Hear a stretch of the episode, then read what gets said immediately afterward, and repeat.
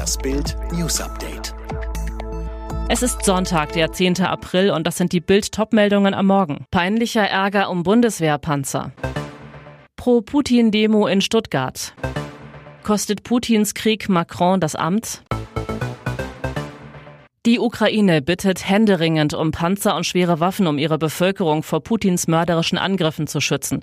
Die Rolle Deutschlands dabei unrühmlich. Aktuelles Beispiel. Der Düsseldorfer Rüstungskonzern Rheinmetall bietet 100 ausgemusterte Marder-Schützenpanzer an, die seit Jahren auf dem Hof der Firma stehen. Da diese erst instand gesetzt werden müssen, schlug Rheinmetall einen Tausch vor. Die Bundeswehr liefert sofort einsatzfähige Marder an die Ukraine, bekommt danach von Rheinmetall die reparierten Panzer. Das Verteidigungsministerium lehnte gegenüber Rheinmetall ab. Grund, die Bundeswehr braucht ihre Marder-Schützenpanzer selber. Brisant, nach Bild am Sonntag Informationen hat sich das Haus von Verteidigungsministerin Christine Lambrecht die Panzer nicht mal angesehen, um den Zustand und Inspektions- und Wartungsbedarf einschätzen zu können. Die Ukraine will die Marder nun nach Bild am Sonntag Recherchen direkt bei Rheinmetall bestellen.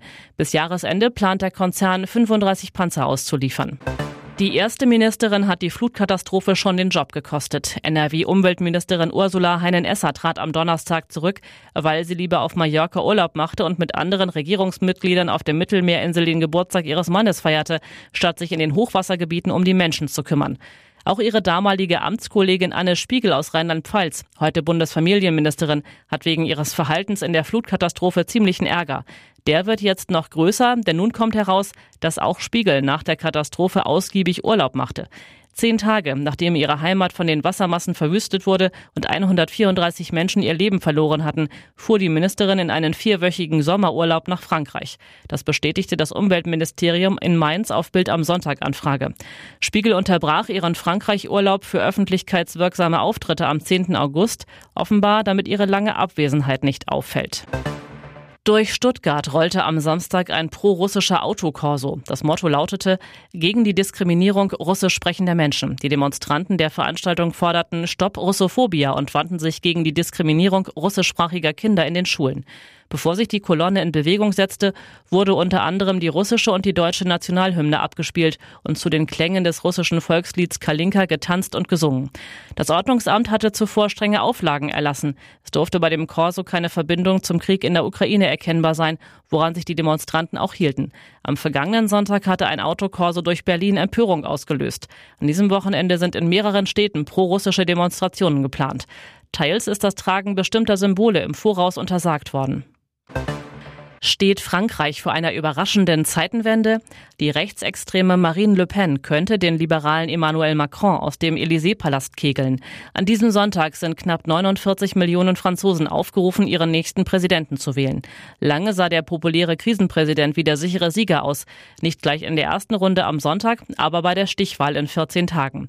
Doch der Vorsprung des Präsidenten schmilzt. Umfragen zufolge liegt Macron zwar klar vor den anderen elf Bewerbern, doch im zweiten Wahlgang steht es gegen Le Pen nur noch 52 zu 48 Prozent. Ein Grund, nicht Russlands Krieg in der Ukraine beherrscht die Tagesordnung, sondern Kaufkraft und Migration.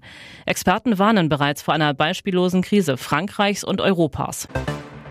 Wenn Uwe Bohm in einem Krimi auftauchte, war klar, er ist mit großer Wahrscheinlichkeit der Mörder.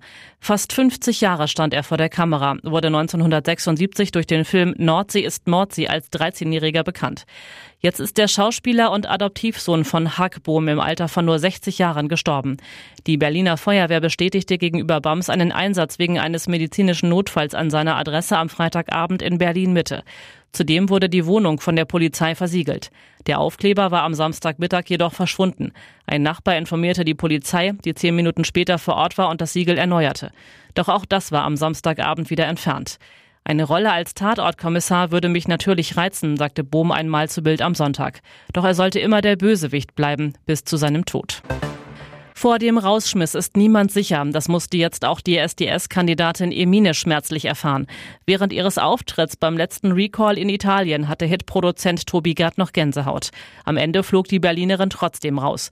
Vor der traumhaften Kulisse des Amphitheaters sangen die letzten zwölf Superstar-Anwärter um ein Ticket für die Live-Shows. Nur zehn konnten es schaffen. Für Dominik hat es ebenfalls nicht gereicht. Was zu diesem Zeitpunkt aber noch keiner wusste, nach dem Auslandsrecall musste auch Silbereisens Favorit Mechito die RTL RTL-Show verlassen, obwohl er es in die Live-Shows schaffte. Der Rapper hatte Sender und Jury verschwiegen, dass er wegen Körperverletzung vorbestraft ist und sich sogar noch in der Bewährungszeit befindet. Für die ausgeschiedenen Kandidaten bedeutet das, einer von ihnen wird nachrücken. Alle weiteren News und die neuesten Entwicklungen zu den Top-Themen gibt's jetzt rund um die Uhr online auf Bild.de.